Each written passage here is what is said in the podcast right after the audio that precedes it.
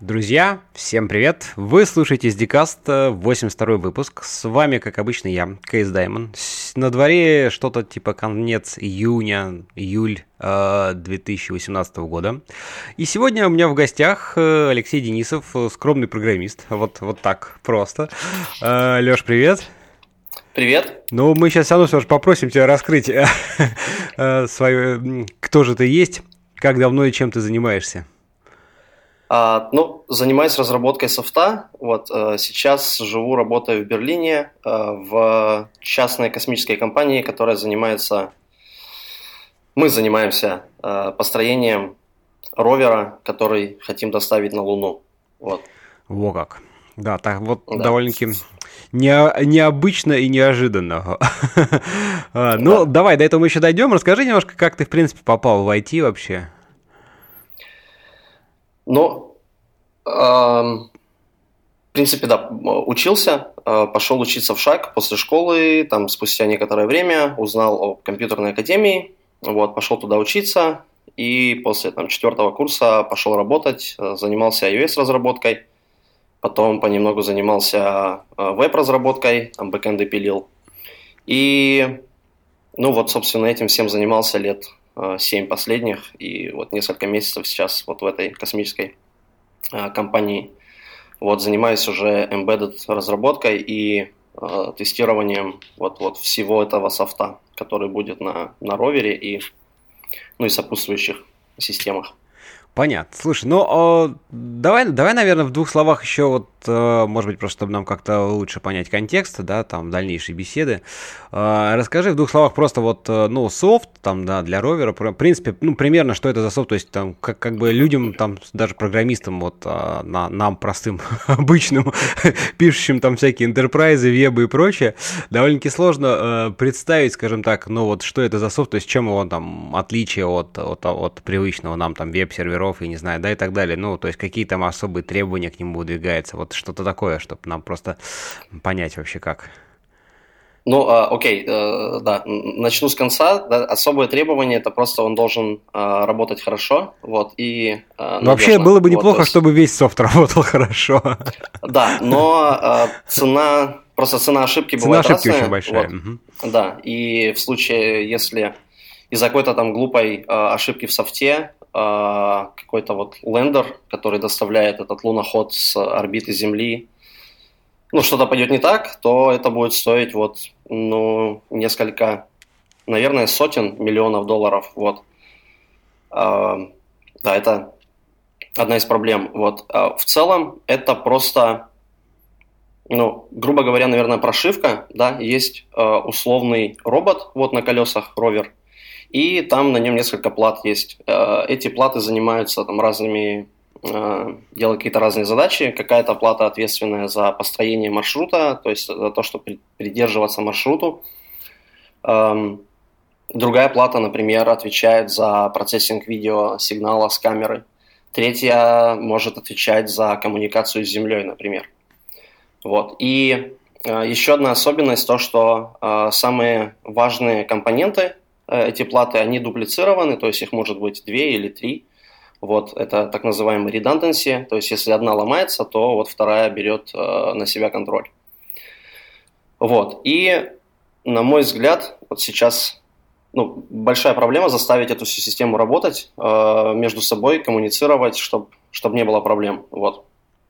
Слушай, ну я так понимаю, в принципе, тоже там все вот эти системы, они по сути самодостаточны, в каком-то смысле изолированы, дублированы, но вот, вот то есть вот примерно как там, ну, можно провести какую-то аналогию там с современными машинами, там тоже много всяких систем, но они как-то так изолированы, чтобы, в общем, не, не пересекаться и с точки зрения безопасности больше. Но здесь, наверное, проблема безопасности не, так остро стоит, что кто-то там что-то перехватит или что-то может там, наверное, в меньшей Но степени? Или все же тоже что-то на такое сам, На самом деле она тоже стоит, да, проблема безопасности. Э, по факту а, ну, кто угодно может просто послать достаточно сильный сигнал да, в космос, и если там в это время пролетает какой-то спутник, сателлит, и ты знаешь, вот, ну, если этот э, злоумышленник или просто э, хакер mm-hmm. знает, что посылать, то, в принципе, можно ну, можно что-то сделать вот э, плохое для а, системы. А, понятно, в этом плане тоже есть. Слушай, а вот ты говоришь несколько да. там дублированных модулей, соответственно, опять все равно должен быть кто-то,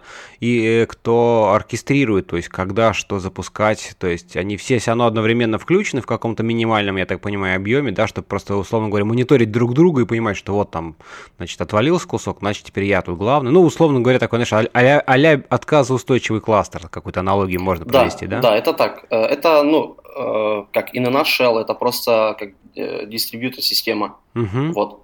Есть, э, да, вот оркестратор, ну, называется не так, ну, это, это, в принципе, не важно, который просто, ну, окей, давай шаг назад. Вот, да, есть какая-то плата, на ней гоняется какой-то софт, и там несколько модулей. Вот, набор этих модулей может быть разный, и какие-то из них а, более важные, какие-то менее важные. И вот один из модулей, он, например, смотрит, чтобы какие-то жизненно важные системы, чтобы работали. Если какая-то из них не работает, то а, этот модуль переключается на другую железку, вот, и пытается взять данные оттуда. Та железка в это время работает в режиме как мастер-слейв, да, mm-hmm. но в режиме ноды, вот так скажем и пытается взять какие-то данные оттуда. Если, например, вообще ничего не работает, то, например, может э, просто ребут сделать. Вот, в надежде, что потом все, ну, все будет хорошо. Понятно, понятно. Ясно. Ладно, расскажи на еще, еще вот интересный момент, как ты вообще попал в э, предысторию в эту компанию, да, как раз-таки это, мне кажется, будет такой хорошей э, затравкой для обсуждения всяких там э, твоего одного, одного из твоих проектов и вообще там мутационного mm-hmm. тестирования, к чему основ, а, как одной из основных тем сегодняшней нашей беседы. Давай. А, ну, да, собственно, попал туда вот как-то благодаря мутационному тестированию. Вот, это мой хобби-проект, которым я занимаюсь уже ну, года, года 4, наверное. И, собственно, цель этого проекта вот, это улучшить качество софта и качество тестов, вот, помочь разработчикам. А, на данный момент система работает довольно хорошо, и главная проблема, которую я встретил, вот я там хожу на метапы на всякие, общаюсь с людьми и спрашиваю, вот там, эй, ребят, мы вот сделали такую-то тулу, вот не хотите попробовать у себя? И люди часто отказываются, говорят, ну, либо ну, я пишу хорошие тесты, либо вот у нас и так все хорошо, либо у нас нет тестов, например. То есть всем, ну не всем, но многим, скажем так, качество не очень важно. Вот. Интересно, слушай, вот это так немножко неожиданно. Но это, это, это вот реальные вещи, да. А, да, люди так говорят. Вот. Ну, опять-таки, выборка у меня небольшая, поэтому я не могу это э, Ну, понятно, да, на, на, всех. на основе да. своего, своего опыта, да. А расскажи, как, как вот. вот ты вообще решил заняться, то есть как, как ты увлекся вот этим мутационным тестированием? Ты писал софт, там подает, соответственно, я так понимаю, это в те, в, примерно в то время, да? Да, да. Угу. Но а, вообще, в общем, началось все с одного а, холивара, вот с коллегами, и холивар был такой, то есть нужно ли писать ассерты на входные параметры или нет. Вот. Я говорил, что нужно, а коллеги говорили, что нет, не нужно. И э, тесты, ну, мол, тесты это все покрывают, все хорошо, нам ассерты не нужны. И мне пришла идея в голову, что вот, а, а что будет, если я возьму э, вот эти тесты и запущу на измененном коде, вот там выпилю эти ассерты, например. И тогда какое-то озарение произошло, вот я изобрел вот это вот мутационное тестирование – был очень счастлив, вот, горд собой. Потом немного остыл, пошел э, в интернет. Э, ну, стало понятно, вот такая система должна уже быть э, кем-то написанная, должна существовать. Mm-hmm. Вот, поискал и нашел, собственно, то, что оно называется мутационное тестирование, то, что research там много-много лет идет в, этой, в этой сфере, но каких-то инструментов удобных для там, C, C++, или там Objective-C, да, на тот момент, э, их не существовало. Вот. Там были несколько академических поделок, но, но с, с ними было, скажем так, сложно работать. Вот. И тогда решил, что вот я хочу такую, такую штуку, вот, и я попробую ее, может быть, сделать, вот, если кто-то раньше ее не сделает. И, наверное, года два у меня заняло, эм, ну, года два ушло на то, чтобы понять, как вообще ее построить. Вот. Если, например, э, ну, э, да, одно из хобби на тот момент было это вот компиляторы и какие-то там developer tools, Вот. Если по компиляторам, например, э, очень много литературы, очень много книг, все расписано, просто бери и делай. В случае вот с такими системами э, информации очень мало. Там mm-hmm. существует, ну, не знаю, на пальцах, э, ну, не двух, на пальцах, да, двух рук, наверное, можно пересчитать все системы, которые более-менее production ready сейчас, и они все работают по-разному тоже относительно. Поэтому было непонятно, как это все сделать. И спустя, наверное, пару лет только все вот э, пазл сложился и стало понятно, как это можно сделать. Вот там при помощи LLVM и ну, сейчас да, мы и, у, смежных штук. Да, углубимся угу. в это дело. Расскажи, наверное, знаешь, из, вот вначале так э, издалека вообще, что такое, в принципе, мутационное тестирование, да, то есть вообще зачем угу. оно нужно, какая основная идея, то есть чем оно там отличается от там всяких, э, ну, наверное, более известных, популярных там функци- функциональных юнит-тестов, да, вот, вот, то есть что, какая, что, что, что главное лежит в идее какая? Угу, угу. Ну, э, смотри, или смотрите, да, Идея мутационного тестирования Первое различие от там, юнит-тестов и каких-то интеграционных тестов в том, что мутационное тестирование, оно все-таки нацелено на проверку качества самих тестов. Вот. То есть какие-то юнит-тесты и тесты в целом, в общем, они тестируют э, какие-то свойства системы, да, программы, uh-huh. а мутационное тестирование, оно как раз нацелено на то, чтобы найти пробелы, скажем так, проблемы в тестовых э, сюитах. Вот. То есть, по сути, это как бы вещь, ну, скажем, она, она там отдельно сама по себе, без каких там юнит-тестов, она ну, не может существовать, и, по сути, не, не на чем. Как бы. Для нее база, входные параметры, входные данные, это непосредственно вот, там а-ля юнит-тесты, да, которые ты Но... просто пытаешься убедиться, насколько они действительно качественно покрывают в конечном. То есть, не просто там, ну, каждую строчку кода выполняют ли они, но в том числе и залезают чуть-чуть глубже, насколько я понимаю. Угу, угу. Да, это так. А, ну, грубо говоря, наверное, да, ей нужны, а, ну, мутационному тестированию нужны юнит-тесты, а, но в более общем виде мутационному тестированию нужен какой-то ну, какой-то рычаг, чтобы принять решение о том, работает что-то или не работает.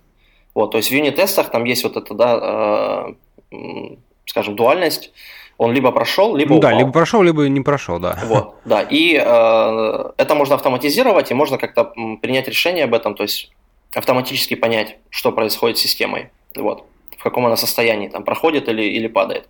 Угу. Вот. А если юнит-тестов нет, то, как правило, э, ну, окей, еще шаг назад, вот э, эта проверка, она называется тест Oracle, э, или Oracle, наверное, на русском. Вот. Э, и этот Oracle, он принимает решение о том, да, прошло или не прошло. Вот. В случае с юнит-тестами это у нас э, непосредственно софт этим занимается. А если тестов вообще никаких нет, и просто кто-то тестирует это руками, то этот Oracle, э, ну, это человек. Ну да, вот. да. И это, естественно, ну, не всегда скелится, иногда это единственный выход, иногда не единственный, вот, да. Но и а, да, идея мутационного тестирования в том, что вот есть у нас какой-то тест, и этот тест тестирует некий код. Вот. А, мы в этот код можем внести изменения, какие-то семантические изменения и посмотреть, упал тест или, или нет. Вот. Если тест упал, значит э, все хорошо, значит тест достаточно хороший, он покрывает какие-то вот edge-кейсы. Да? А если тест э, не упал, то мы говорим, что мутант выжил, и что-то значит что-то что не так либо с тестом, либо с самим кодом. Вот, нужно уже смотреть, как, ну, что с этим делать, вот. Угу. Ну, то есть, еще раз так, как бы, если попытаться переговорить, значит, что ты меняешь исходный код, запускаешь те же самые юнит-тесты и просто убеждаешься, что они, по, по сути, они, их задача должна, они должны не пройти, потому что ты изменил код, который, в принципе, не, не должен работать, ну, по большому счету. То есть, как бы, вот, вот в этом да. сам суть. Да, да. Угу. Понятно. Слушай, ну вот расскажи, как вообще тогда этот весь процесс э, в принципе устроен, ну или может быть там на примере вот как это сделано? У тебя, ты говоришь, что есть несколько систем, они все немножко по-разному работают, но вот как бы такие стадии, да, то есть там анализ исходного кода, я не знаю, там как мутация, опять-таки, вот изменения какого рода, то есть это там, э, ну там, насколько я понял, это просто там изменения каких-то там плюс на минус, там, ну вот, то есть каких-то базовых таких примитивных вещей, да, не глобальное там переписывание всего там, не знаю, подмена классов и так далее, и вот вот, собственно, как потом запуск тестов, анализ, вот какие стадии есть, как вообще все это устроено? Угу, угу. Ну, э, да, есть несколько инструментов и вообще несколько подходов на как несколько уровней, на которых может работать мутационное тестирование. И вот так сверху вниз, если то первый это э, исходный код, вот, просто берется исходный код, например, э, строится э, абстрактное синтаксическое дерево, и потом это дерево мутируется. Вот, там могут какие-то изменения быть, там if-else э, ветки поменять местами, либо что-то да, более простое, там плюс на минус, либо просто э, выпилить, выпилить там вызов функции или какой-то вот блок кода просто убрать. Вот, потом это все либо компилируется, либо э, выполняется вот, в случае интерпретируемых языков. Вот. Мне кажется, проще всего мутационное тестирование сделать э, для языков типа вот JavaScript, Ruby, вот, потому что там, ну, грубо говоря, можно прям вот со строками работать, да, это, это очень, очень грубо сказано, но просто, просто меняешь э, код и просто нажимаешь eval, и, и все, все едет. Вот, то есть не нужно париться там с э, Ну, интерпретируемость, она, в общем, позволяет, да. да, немножко гибче с этим работать. Да. Вот. А дальше немножко ниже уровень – это некий промежуточный код. Вот. А, например, в Java есть байт-код и э, инструмент, вот один из, э, как, по-моему, самых широко используемых в индустрии, называется PITest. И он уже работает непосредственно на уровне байт-кода. Вот, то есть Java э, компилируется в байт-код, потом э, виртуальная машина там как-то это все патчит, этот байт-код, меняет уже инструкции на уровне байт-кода. Вот, и, ну и выполняется на JVM. Это дает очень большой прирост по скорости, по перформансу, потому что ну, рекомпилировать ничего не нужно.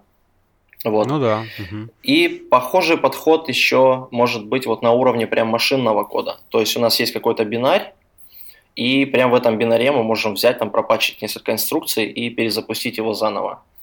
Вот. Э, соответственно, вот, вот эти три подхода, да, AST, э, байт-код и э, машинный код, у них, ну, проблема AST то, что это медленно, вот, но там самые богат, могут быть самые богатые мутации, да, у нас есть полный доступ к Ну, как бы да, ты лучше всего, это то, то место, где ты лучше всего, то есть имеешь просто полную информацию о всем исходном коде, вот о всей его структуре, когда все-таки байт-код, там и там и далее уже, уже сложно, то есть, да, может там набрать каких-то инструкций, но, но ты уже ограничен, наверное, все же, да? Да, это так. Э, там очень большие ограничения. Вот, ну, например, машинный код э, самый большой перформанс, вот это быстрее всего.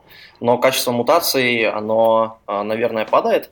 Вот, потому что единственная информация, это, ну, мы, мы можем да, дебаг информацию какую-то иметь, и на основании этой дебаг информации можем ну, делать, принимать какие-то решения. Но это не очень, ну, не очень удобно и, ну, да, качество, качество страдает, вот, качество мутаций страдает. Угу. Вот. Слушай, ну давай, наверное, вот ты уже там поговорим немножко, расскажи основные вот э, такие определения, какие-то сущности, да, которые вот участвуют во всем. Ты уже упоминал там мутант, оракул, да, вот, вот как бы просто, чтобы э, понимать, какие еще есть, как, как все это, как принято это mm-hmm. там называть, как все это устроено. Но есть э, да, программа, да, программ under test или system under test, и э, если мы делаем какую-то мутацию, то эта программа называется вот мутант. Э, дальше прогоняем тест, мутант либо выжил, либо он э, был убит, да, killed or survived. Вот. И еще один термин, наверное, это мутационные операторы, или еще мутаторы их называют. Это некие правила, на основании которых производятся мутации. Вот. Слушай, То есть а вот мутационный эти... оператор, который mm заменяет это вот те самые там преобразования, в общем-то, да, так по, по факту. Да, да, да, да, да. Слушай, плюс, они как-то плюс на минус, там, угу. и false. Они определяются заранее или просто они есть на уровне там на уровне вот инструмента мутирования? То есть как как вот э, строится это мутационное тестирование? Это автоматически, либо ты какие-то конфигурации, ну как э, по ним, ну вот сам запуск каждого там мутационного там экземпляра, там сказать, прогона, да, тестирования, он чего он мутирует? Он кажется, что мутирует что-то разное, там от балды, а давай-ка я здесь там плюс на минус поменяю. Либо же есть какие какие-то э, правила на уровне, там, не знаю, конфигурации или общепринятые просто алгоритмы, что на что менять, вот как, как это все? Угу. Ну, э, да, есть общепринятые, вот, ну как, есть несколько классификаций, да, э, это очень академическая тема, и разные академики там какие-то свои мутации предлагают, и В целом есть набор какой-то базовых, да, который там тянется, не знаю, с 70-х годов, вот с какого-то там Фортрана или э, каких-то таких архаичных языков. Угу. Вот. И опять-таки, да, все еще зависит от языка. Например, есть э, там расширения для ООП, вот, которые, э, например, не сработают для, я не знаю, для C, например, да. А, или какие-то там чисто джавишные мутационные операторы, которые там вот э, какие-то джавишные штуки мутируют. Или там C++ убирают там public-private, вот, вот такого плана вещи. Вот. А вообще то, как происходит мутирование и что мутируется, это скорее зависит от инструмента. Вот тут обобщить нельзя. То есть как, ну, а, как разработчик решит. Uh-huh. Вот. Конкретно в нашем случае с, вот, с малым эм, есть, да, есть вот набор этих э, мутационных операторов и есть э, конфиг файл. Вот просто конфигурация, там YAML формате. И в YAML формате можно задать, вот какие э, мутационные операторы мы хотим использовать в данном э, прогоне. Uh-huh. Вот. Потом система просто загружает весь этот код, э, выполняет, ну, запускает все тесты по отдельности. Для каждого теста собирает э, код coverage информацию. Вот. И потом уже на основании вот этих правил, перечисленных мутационных операторов, э, делаются какие-то изменения Э, в коде, который был ну, э, инструментирован, да, в коде, который был покрыт. Mm-hmm. Вот. То есть, если код был выполнен, то мы там делаем какую-то мутацию, вот, условно. И, в принципе, оно довольно, ну, не то, что довольно, оно вот очень детерминировано. Если два раза запустить э, с одним и тем же конфигом на одном и том же наборе файлов, то результат будет идентичный. Вот. Ну, в общем, в принципе, так должно быть, наверное, ожидаемо. Да, да. Иначе это вот этот такой фазинг такой, элемент неожиданности, оно как бы не про, не про тесты, тем более про там стабильность и, в общем, какое-то качество. Понятно. Слушай, а вот э, расскажи, какие вот в мутационном тестировании вообще есть, есть эм, сложности и особенности, да, вот я там, насколько читал, там есть всякие интересные штуки, как там, э, когда там несколько тестов, как понять, на, на, на, правильно ли они там мутируют, ну, вот эти всякие какие-то там штуки, да, вот ты лучше, конечно, ориентируешься, потому что вроде бы кажется очень, ну, как бы классно, думаешь, ну, что, вот у меня там есть какие-то тесты, юнит-тесты, да, у меня там, допустим, там, ну, пусть там, условно говоря, там, не знаю, 90% код coverage, думаешь, о, класс, сейчас-ка я запущу мутационное тестирование, оно мне там быстренько прогоню, оно мне сейчас автоматом все поменяет, скажет, что у меня там действительно какие-то тесты там плохие, я их подправлю, и, в принципе, вот, все, класс. В принципе, можно считать, ну, то есть, как бы, насколько вот эм, эти вещи, они достоверны и как бы гарантируют вот это вот стопроцентное какое-то там покрытие, ну, то есть, э, да, да, такие вопросы. Опять качество в конечном итоге. Mm-hmm. Но э, одна из, вот, ну, есть, да, несколько проблем, такие вот две, на мой взгляд. Э, первая, она очень распространена, опять-таки, в академических кругах, но на практике я ее встречаю очень, очень-очень редко. То есть, ну, она есть, но не так, чтобы вот все плохо. А, это проблема эквивалентных мутантов. Вот. То есть идея мутационного тестирования в том, что мы вносим какое-то семантическое изменение, но мы не можем знать, а, когда мы вот мутируем какой-то код, да, будет а, или байт-код, мы не можем знать, что мы мутируем, ну, меня, меняем ли мы семантику программы. Вот. Один из примеров, например, да, один из примеров, например, у нас есть какой-то if-else, да, какая-то проверка. И в что-то а, потом у нас идет ветка, например, быстрый алгоритм. Else у нас какой-то медленный алгоритм. Угу. Вот. То есть программа делает то же самое, но какой-то алгоритм а, оптимизирован, например, для маленьких коллекций, а не, другой алгоритм оптимизирован для больших коллекций.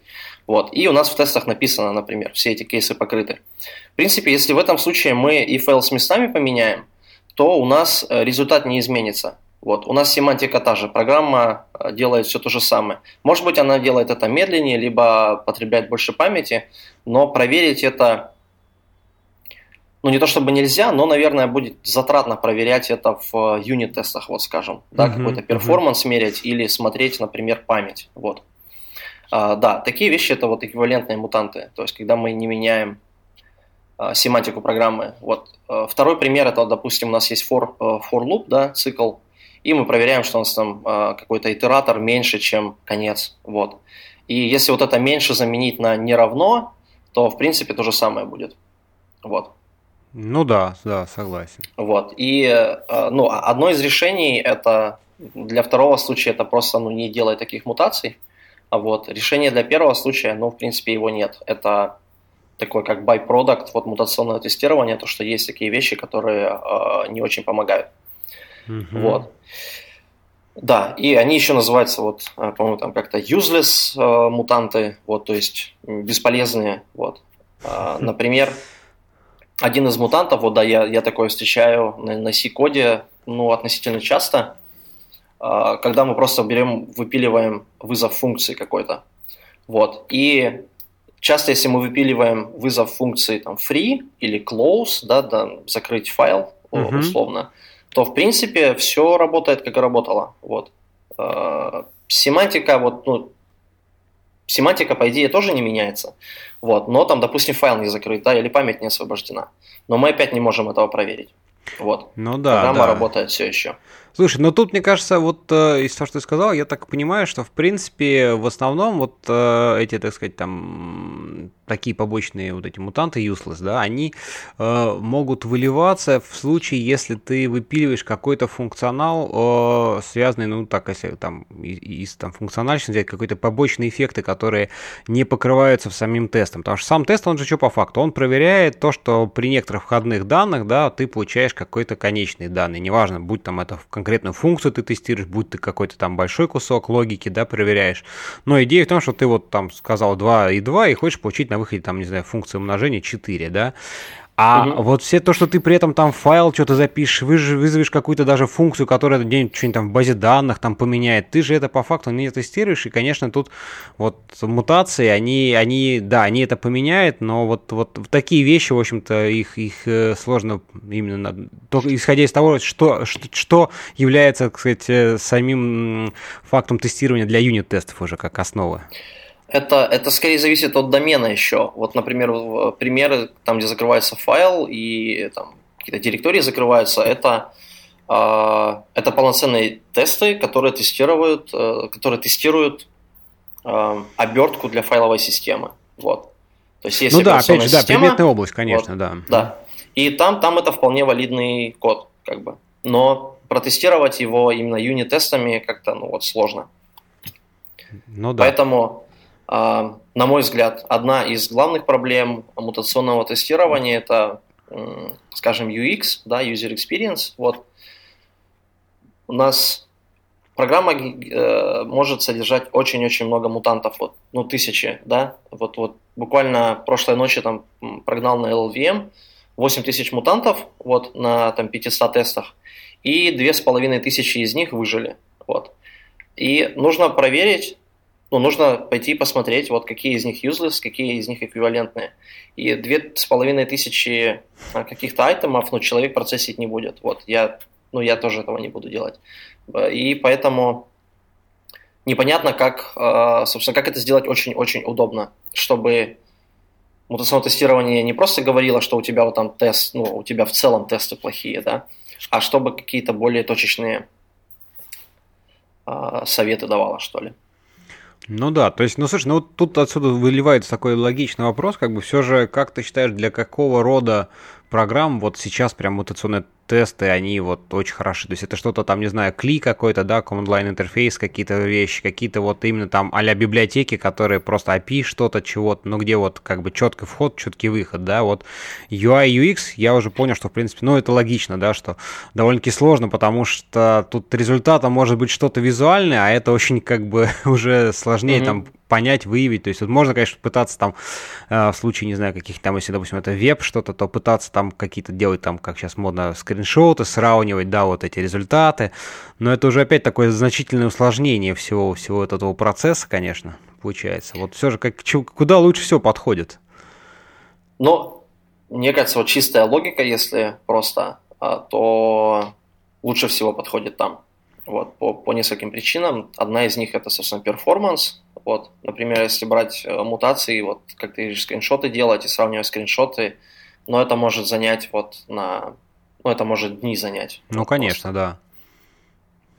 Да, слушай, ну вот тут опять-таки еще вопрос про, про, про, как раз мы так затронули уже performance, и вообще насколько вот, э, ну, если, понимаешь, если мы говорим там, допустим, про э, изменение там AST, то да, да, и это там сишные программы, я так понимаю, как раз-таки ты больше вот э, в, находишься в, в области там C, C++ программ, где ты все это тестируешь, да, то это вот каждый раз перекомпиляция, там 8 тысяч мутантов, это 8 тысяч раз надо там перекомпилить, пусть даже там не целиком программа, да, там проект, а все же там инкрементальная, но тем не менее это довольно-таки большой такой, в общем-то, ну, по перформансу, mm-hmm. по, там, по, по CPU там затраты. И плюс еще второй вопрос отсюда сразу, вот можно ли как-то это, какие тут есть возможности там по параллельному запуску, да, там мутации, еще что-то, ну вот, вот в этой области. А, окей. Э, окей. э, по перформансу, в принципе, вот мы используем подход э, на уровне байт-кода, вот, или бит-кода LLVM-ного. И performance, на мой взгляд, довольно-таки хороший. Вот, э, допустим, LLVM, да, это большой проект, и я брал, запускал вот саб, сабсет э, тестов, э, там 500, 550 тестов. Это, понятно, мы не весь код компилировали, а только то, что нужно для этих тестов. Вот там пара, ну, пара, пара библиотек покрываются этими тестами. Вот там всякие абстрактные типы данных и э, прочие штуки. Вот. И на моей э, машине, вот это старенький iMac, но это заняло э, 4 часа. Вот, 4 часа. При этом мы какие-то оптимизации еще не делали. Ну, то есть мы делали какие-то оптимизации, но минимальные. Вот. Э, на данный момент вот, известно уже э, известны узкие места, где можно оптимизировать и снизить это время вот до полутора часов. Вот. Угу. И это, ну, это прогон вот, э, линейный, то есть не параллельный. А если это распараллелить, то, соответственно, ну, время упадет еще больше. Вот. А, но один из а, вопросов, вот, не то что проблем технических с распараллеливанием, а скорее, ну, скорее это должна быть какая-то опция, то есть параллельно или нет, потому что неизвестно, можно ли все тесты выполнять параллельно. Вот если тест вот для файловой системы, да, какой-то, и он там пишет файлы, то мы запустим там два мутанта, которые параллельно пишут файл, но это вот, наверное, будет не очень хорошо. Uh-huh, uh-huh. Вот. А, поэтому такой вот вопрос. Но на самом деле просто еще руки не дошли запилить вот эту а, параллелизацию, да, распараллеливание.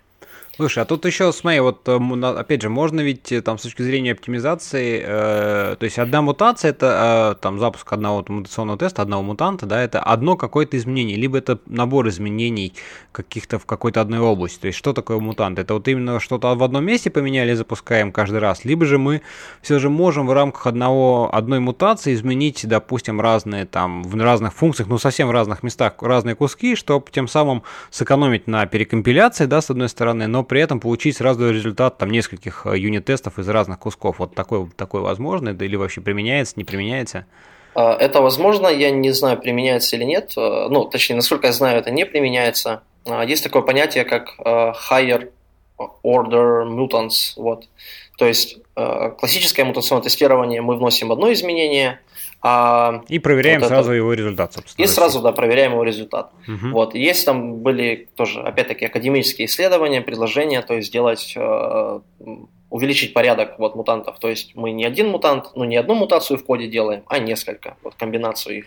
И да, э, прогоняем. Вот. В принципе, такое можно сделать, но мы не пробовали и, ну, не знаю, просто не пробовали. Вот. Понятно. Слушай, ну вот э, ты тут уже не один раз упоминал там LLVM, да? Uh-huh.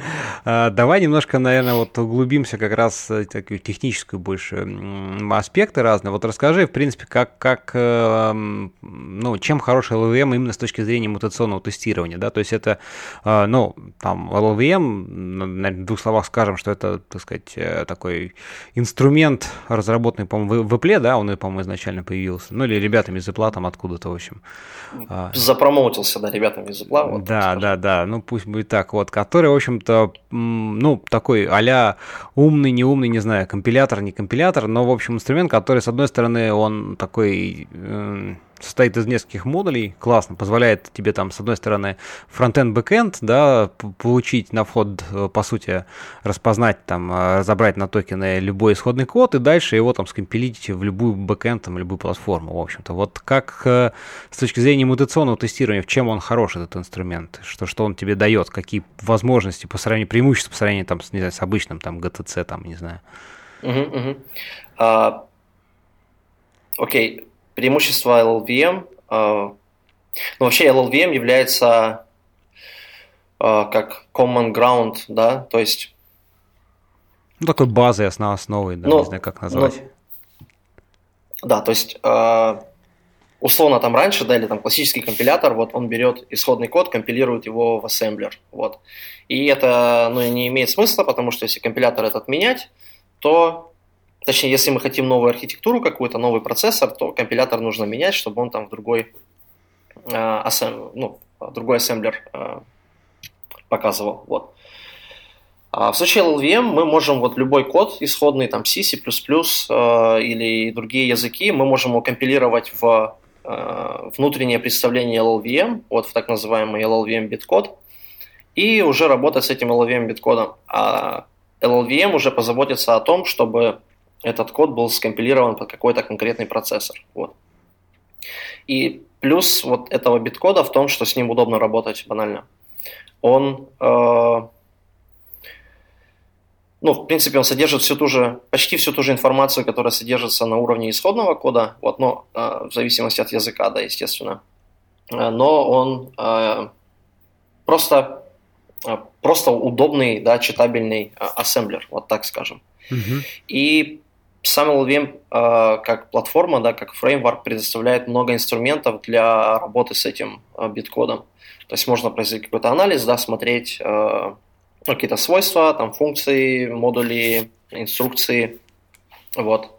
И, собственно, мутация происходит там очень, очень просто. Но, опять-таки, зависит от языка. Допустим, для C мы берем, ну, просто меняем одну инструкцию вот в биткоде. Если это какой-то Rust или Swift, то там а, просто так поменять плюс на минус одной инструкции нельзя. А, там нужно мутировать вот 4-5 инструкций подряд, которые там всякие проверки делают. Вот. И один из плюсов, еще один из плюсов а, LLVM, на мой взгляд, то, что мы можем работать с несколькими языками. То есть мы делаем тулу для мутационного тестирования не для какого-то конкретного языка, а для семейства языков, которые умеют в LLVM. Вот то Swift, Rust или C++. Слушай, ну вот тут э, ты как раз так сказал, интересный вопрос. Смотри, да, с одной стороны, круто написать э, один инструмент, который позволит тебе там, ну, пустить на вход, да, более там не один язык, а несколько, просто потому что ты используешь уже высшее такое абстрактное представление этого э, исходного кода. Это классно. Но с другой стороны, вот я услышал от тебя фразу, что там для C++ мне надо там одну инструкцию мутировать, да, а вот там для Rust, Swift там несколько, целых 4-5. А как вот это понимать? То есть оно это на уровне уровне э, именно инструмента, либо же на уровне LLVM, вот именно этого промежуточного представления, так сказать, э, биткода, как-то само происходит. То есть с точки, ну, тут, тут опять мы там углубляясь там, к тому, как вообще построен вот э, инструмент мутационного тестирования, да, там, который ты э, занимаешься. Мы, кстати, еще, по-моему, ни разу не сказали, как он называется. Я один раз, да, мельком сказал, да, называется MAL, вот, да, доступен на GitHub и все такое. Да, ну мы ссылочки все приложим, само собой. Вот, вот расскажи, угу. как он в принципе устроен, ну и вот, э, так сказать, отвечая уже на эти вопросы тоже, как, как э, все же какие-то особенности по сравнению с к разным языкам, они есть или нет, или, или они скрыты на уровне там LLVM, вот как это все? Да, они, э, ну, они безусловно есть, и даже от фреймворка к фреймворку, от тестового фреймворка к тестовому фреймворку разнятся. Окей, как это работает, да? А, ну, мы берем исходную программу, вот какой-нибудь условный LLVM, тот же, а, берем, компилируем его в биткод. Вот. В случае с C++ мы просто включаем там одну оптимизацию, называется LTO, и у нас э, на выходе есть биткод для, для всей программы. Вот. Дальше эта вся программа загружается в память и начинается какой-то анализ. Вот, во-первых, э, да, есть конфиг файл. Вот в этом конфиге указаны мутационные операторы, которые должны быть использованы, и там, помимо прочего, указаны, могут быть включены, отключены всякие оптимизации, и также указан тестовый фреймворк, который используется в, в этом коде. Вот. А сейчас вот там из коробки их поддерживается два. Один из них это Google Test. Вот. А, то есть система, вот, а, короче, адаптер для этого тестового фреймворка, он состоит из двух компонентов. Первый занимается поиском тестов, второй запускается, э, второй занимается запуском этих тестов. Вот.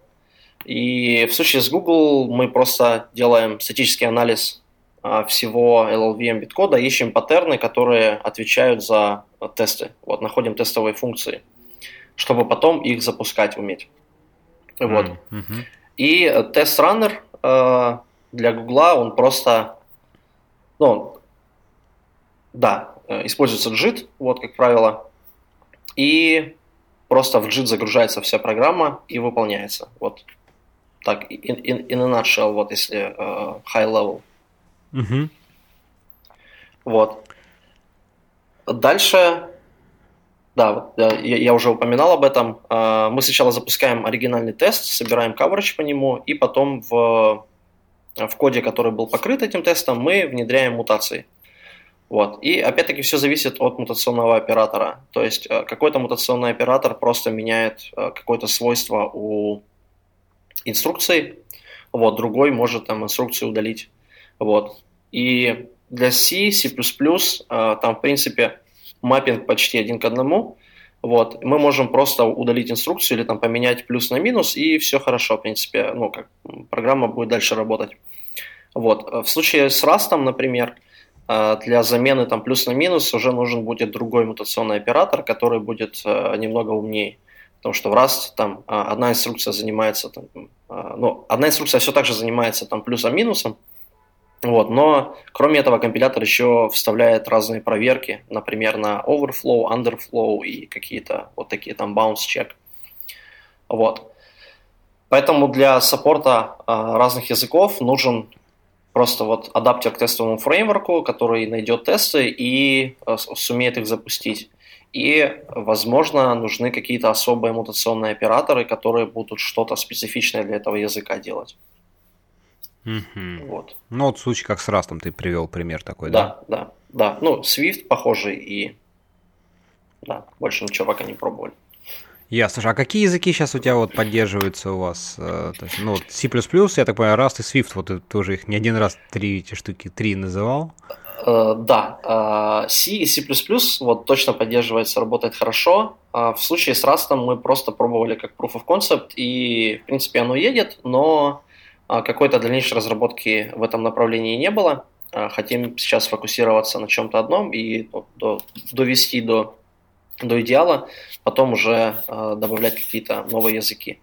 Да, Swift тоже пробовали, например, вот он работает на Linux достаточно хорошо, а на macOS уже все очень сложно, потому что, в принципе, да, вот э, хороший друг, коллега, с которым, бывший коллега, да, с которым работаем над этой тулой, э, он много месяцев потратил на поддержку Objective-C и Swift, э, но пока что результат не очень э, позитивный, вот, потому что э, Objective-C использует runtime, и вот этот runtime делать, как запускать его в JIT, э, это очень непросто, потому что там всякие защиты стоят и так далее. Ну, в общем, э, JIT LLVM он не умеет в Objective-C Runtime, Swift завязан тоже на Objective-C Runtime, поэтому мы не можем так просто брать и запускать это.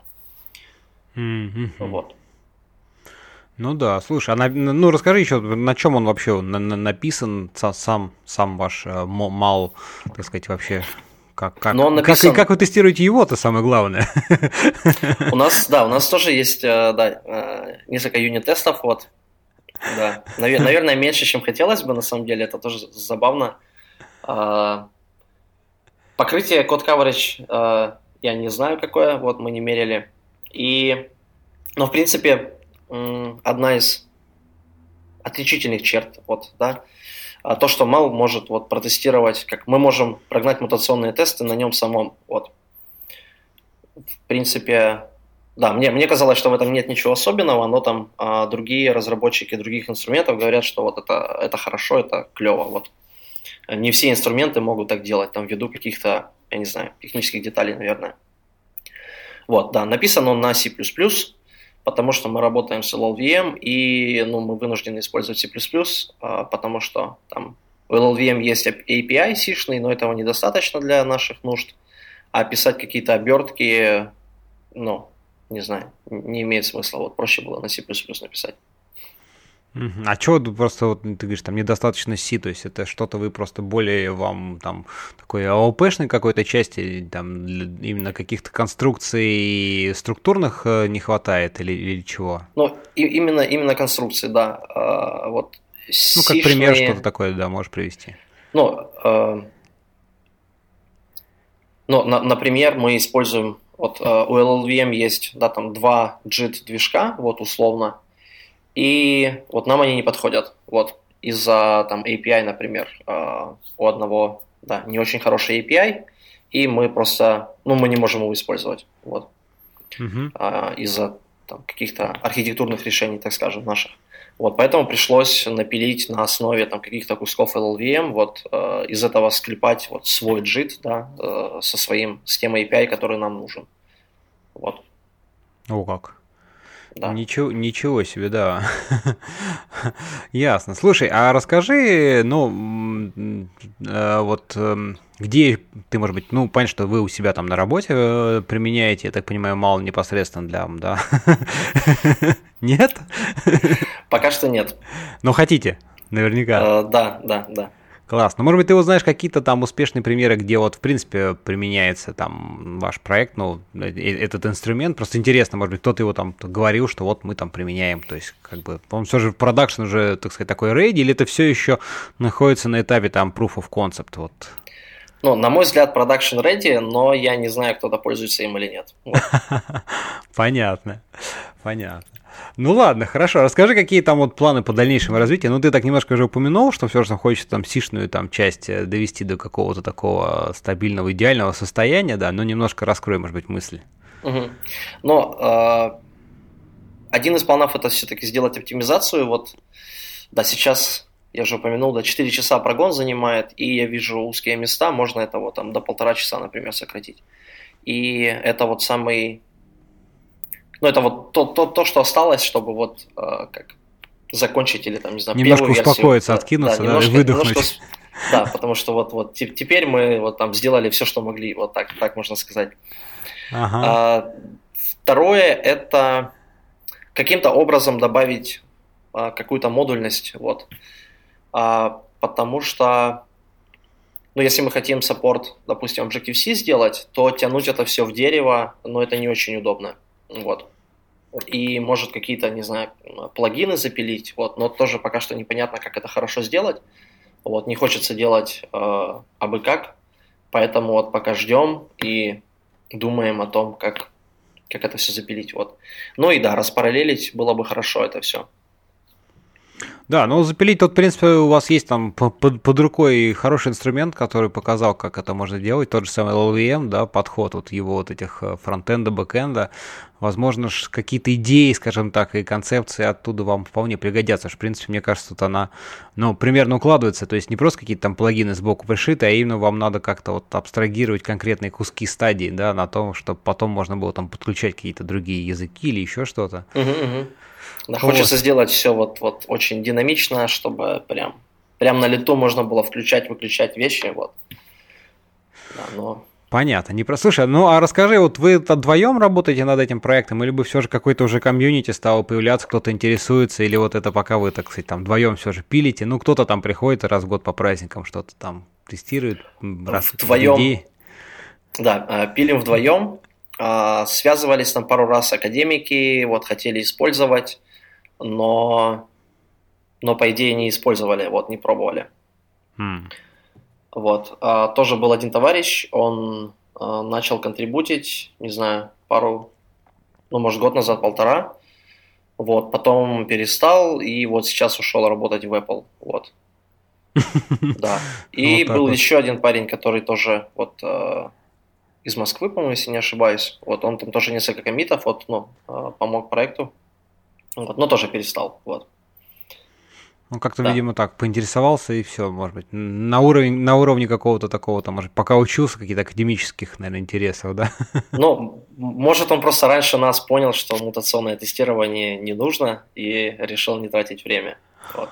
Он, наверное, просто, да, связался с теми программистами, которые сказали, что у нас и так все хорошо, и он говорит, а, ну тогда, да. тогда не буду, да? Да. Ладно, слушай, ну вот такой, может быть, еще, знаешь, вопросик. Э, мы, наверное, как-то может, где-то затрагивали. Вот, Мэй, если у тебя есть там типичный workflow, такой, там, не знаю, какой-то абстрактный, там, не знаю, юнит-тесты, потом какие-то там интеграционные тесты, там CI-CD, вот эти все continuous integration, настроенные пайплайны, вот как, э, в какое место вообще, как вот, вот можно внедрить там мутационные тесты с какими-то там минимальными затратами? Ну, то есть, как, как ты считаешь, вот как э, он ложится куда и как его, так сказать, насколько там легко, сложно и вообще, что, какая требуется подготовка для вот внедрения, собственно, там мутационных каких-то тестов у себя. Это просто там какой-то запуск там еще один какого-то инструмента, либо все же нужно и исходные коды, и юнит-тесты как-то для этого специально там подготавливать, адаптировать, чтобы вот э, в дальнейшем его применять. А, исходные коды адаптировать не нужно. Вот. Единственное, что может требовать адаптации, это система сборки, вот, потому что нам на выходе хорошо бы иметь э, биткод, вот, а не, ну, не, не машинный код. Mm-hmm. Вот. А, в принципе, опять-таки, зависит от того, какая система сборки используется. Вот, а, например, в LLVM это все прямо из коробки. Там есть педаль, нажимаешь «Включить LTO», и у тебя на выходе биткод. Вот. В случае там, с OpenSSL, например, э, уже немного сложнее, там пришлось э, make-файлы патчить. Вот. Э, в случае там, с другим проектом пришлось вот, практически полностью переписать систему сборки, вот, чтобы так-то ехало. Вот. А, кроме этого, нужен конфиг-файл, в принципе, там, ну, 10 строчек. Вот. И можно включать и ну, на CI, наверное, да, тоже можно. Но конкретно в случае с нашим инструментом, вот я, я не знаю, еще не уверен, насколько он э, готов для этого, э, но я бы начал с того, что включил его непосредственно во флоу разработчика, вот, чтобы э, некто, как разработчик, воспользовался инструментом, посмотрел вообще на состояние тестов. Угу. Ну, ты первый разочек запустил, понял, что там все вообще все, все, все красное, либо все же что-то да, зелененькое либо, есть, то есть, о, ну, есть зеленый свет, можно да, пробовать значит, двигаться. Значит, значит, у нас все хорошо. Да. Ясно. Ну, в принципе, по большому счету, в общем, ничего такого там какого-то специфичного или особенного нет. Просто немножко, немножко времени, немножко рук. Да, так. да, да. Хорошо, ладно, давай, наверное, про, про это э, закончим. Еще все же хочется у тебя спросить, знаешь, вот там, возвращаясь к э, разработке софта там, для роверов, э, можешь ты рассказать так в двух словах, в принципе, как у вас построен workflow? Ну, просто интересно, то есть, как бы там у всех по-разному, это, ну, так или иначе, примерно про одно, вот как вы там задачи, как у вас, э, как там пайплайн, то есть у вас там тоже сборки, тестирование, как вы там пререлизы, как вы все это... Опять-таки вопрос там тестирования, потому что вот тут э, ну, не знаю, мне кажется, так, смотри, а если там обычный софт, то условия его э, рантайма, они как бы, ты можешь их смоделировать здесь у нас, да, то в случае там с ровером навряд ли ты сможешь у нас здесь, там, на Земле, смоделировать вот те какие-то внешние условия, в которых в конечном итоге должно это эксплуатироваться. И, э, э, ну, делайте, если у вас какой-то вот, как вы пытаетесь приблизиться, чтобы как бы вдруг, возможно, выловить э, какие-то ошибки, там, проблемы, связанные с этим. Либо это все же больше относится про железо, и к софту это в меньшей степени применимо. Ну вот, угу. давай начнем, ладно, издалека. Я опять целую пачку вопросов озвучил. Да, я давай просто рас... уже забыл. Да, давай просто расскажи, как у вас устроен вот вообще ваш там типичный workflow разработки, вот э, там, угу. в том, чем вы Но, занимаетесь. А, к сожалению, здесь вот много не расскажу. Да, а, я, мы все понимаем, что как бы... Не, не, не, не по причине там NDA а и так далее, вот, а, а во-первых, я совсем недавно в компании, там, пару месяцев, вот, а, во-вторых, разработка софта вот сейчас довольно ну, в зачаточной стадии, вот, то есть у нас сейчас там два с половиной разработчика, вот, которые там что-то делают, вот. А, а у вас, я, я, я думал, у вас там уже прям целые, так сказать, там команды. А, нет, нет, пока, пока что нет. А, угу. Ну, вообще там в компании несколько команд, да. А кто-то занимается там электрикой, а, там отдельно electrical engineers, mechanical инженеры и вот software инженеры. Вот, да. А, нас сейчас как я сказал, там, два-три с половиной человека, плюс-минус. И ну, должно быть больше, да. Сейчас вот э, хайрим, кстати, э, вот там C++ разработчиков, FPGA э, разработчиков и так далее.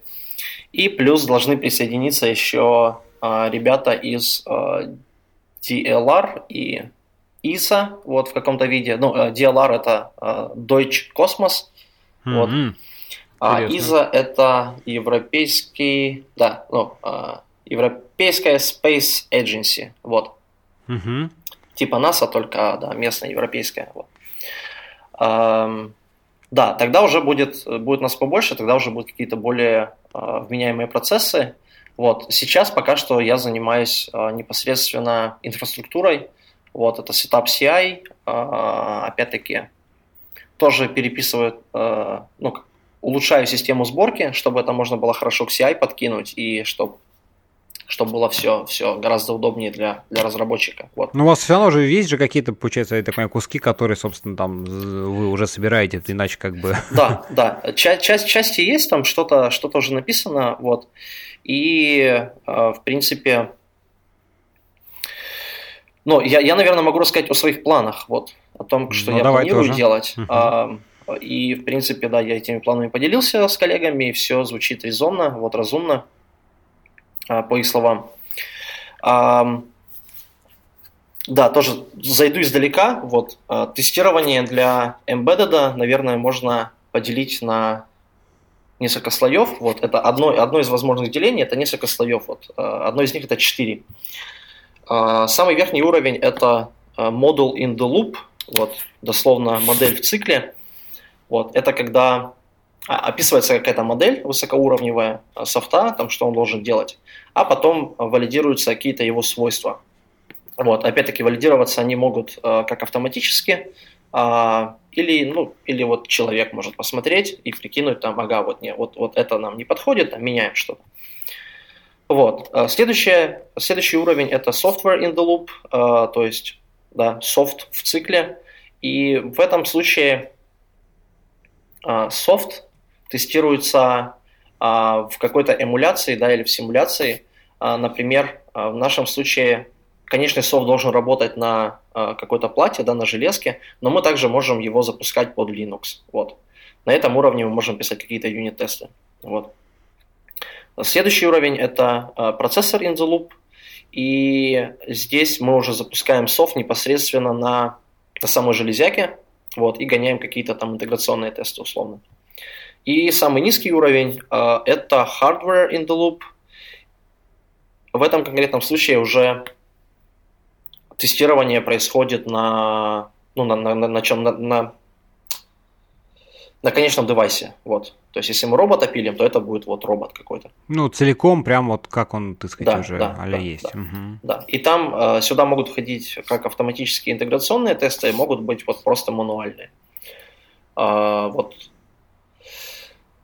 не знаю, могу ли я это рассказывать вот или нет, но, а, наверное, поделюсь. Вот у нас есть там отдельная комната с а, кучей песка из какого-то там а, специального места привезенного, который максимально моделирует песок на Луне, вот, и там тестируется, вот, собственно, ровер, он там ездит.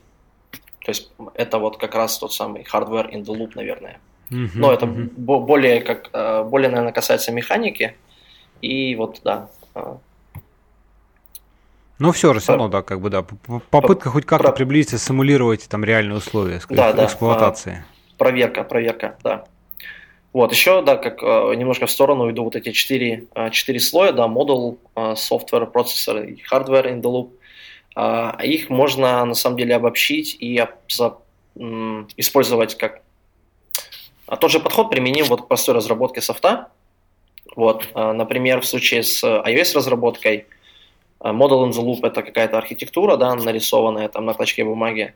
А там процессор in the loop и hardware in the loop это вот запуск уже непосредственно на девайсе. Ну да, эмулятор вот. и, соответственно... А, не, эмулятор, кажется, это, наверное, софт software, ну, да? Эмулятор больше. это все-таки, да, software in the loop, а вот процессор, hardware это типа, ну, уже ну, на, на, реальном, железке, да. Да, угу. на реальной железяке, вот. В принципе, в этом, в этом плане а, разработка под iOS, она не отличается от embedded разработки ничем. Вот, iOS, Android, это тот же embedded. В случае с какими-то бэкэндами у нас просто три слоя, там software, процессор и hardware, они просто мержатся в один, потому что система и в продакшене, и в э, dev environment, она запускается на одной системе, условно, там на Linux каком-нибудь. Mm-hmm. Вот.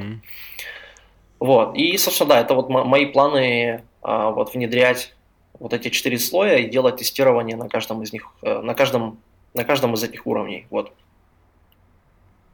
Слушай, а инструменты для этого, вот ты говоришь, 4 уровня, все же это одни и те же какие-то инструменты, либо же тут какая-то есть э, специфика накладывается, или, или просто это вот, ну, так, не, больше такое логическое разделение, а по факту инструменты одни и те же, там, примерно, тест одни и те же в разных стадиях? Тесты, э, как, э, ну, инструменты скорее разные, например, Software in the Loop, там мы можем юнит-тесты прогонять, а прогонять их на железке уже сложнее. Вот. А, поэтому, допустим, интеграционные тесты, они подходят для проверки на железке и для проверки на а, непосредственно ровере, да, условно, но не очень подходят для, например, проверки на эмуляторе. Вот. Ну, то есть, зачем? Mm-hmm. Вот. Поэтому инструменты все-таки разные. Есть там какие-то попытки как-то вот на уровне модели описывают архитектуру, там есть, есть тоже инструменты, и потом Э, из этих моделей генерится код и прям вот деплоится, прям так все хорошо.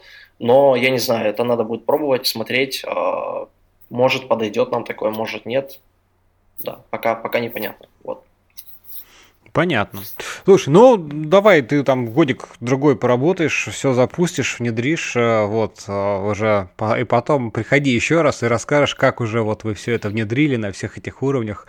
Из одной команды уже будет, уже будет больше такой именно как бы информации там о софте, как непосредственно вы все это там внедряли. И, мало в конце концов надо прикрутить, а то ну как-то эм, это хобби это хорошо, но когда хобби сливается с работой, все мы знаем, что это на порядок лучше. Да, ну, э, собственно, да, я не договорил вначале, вот, то есть мал отчасти прикручен уже.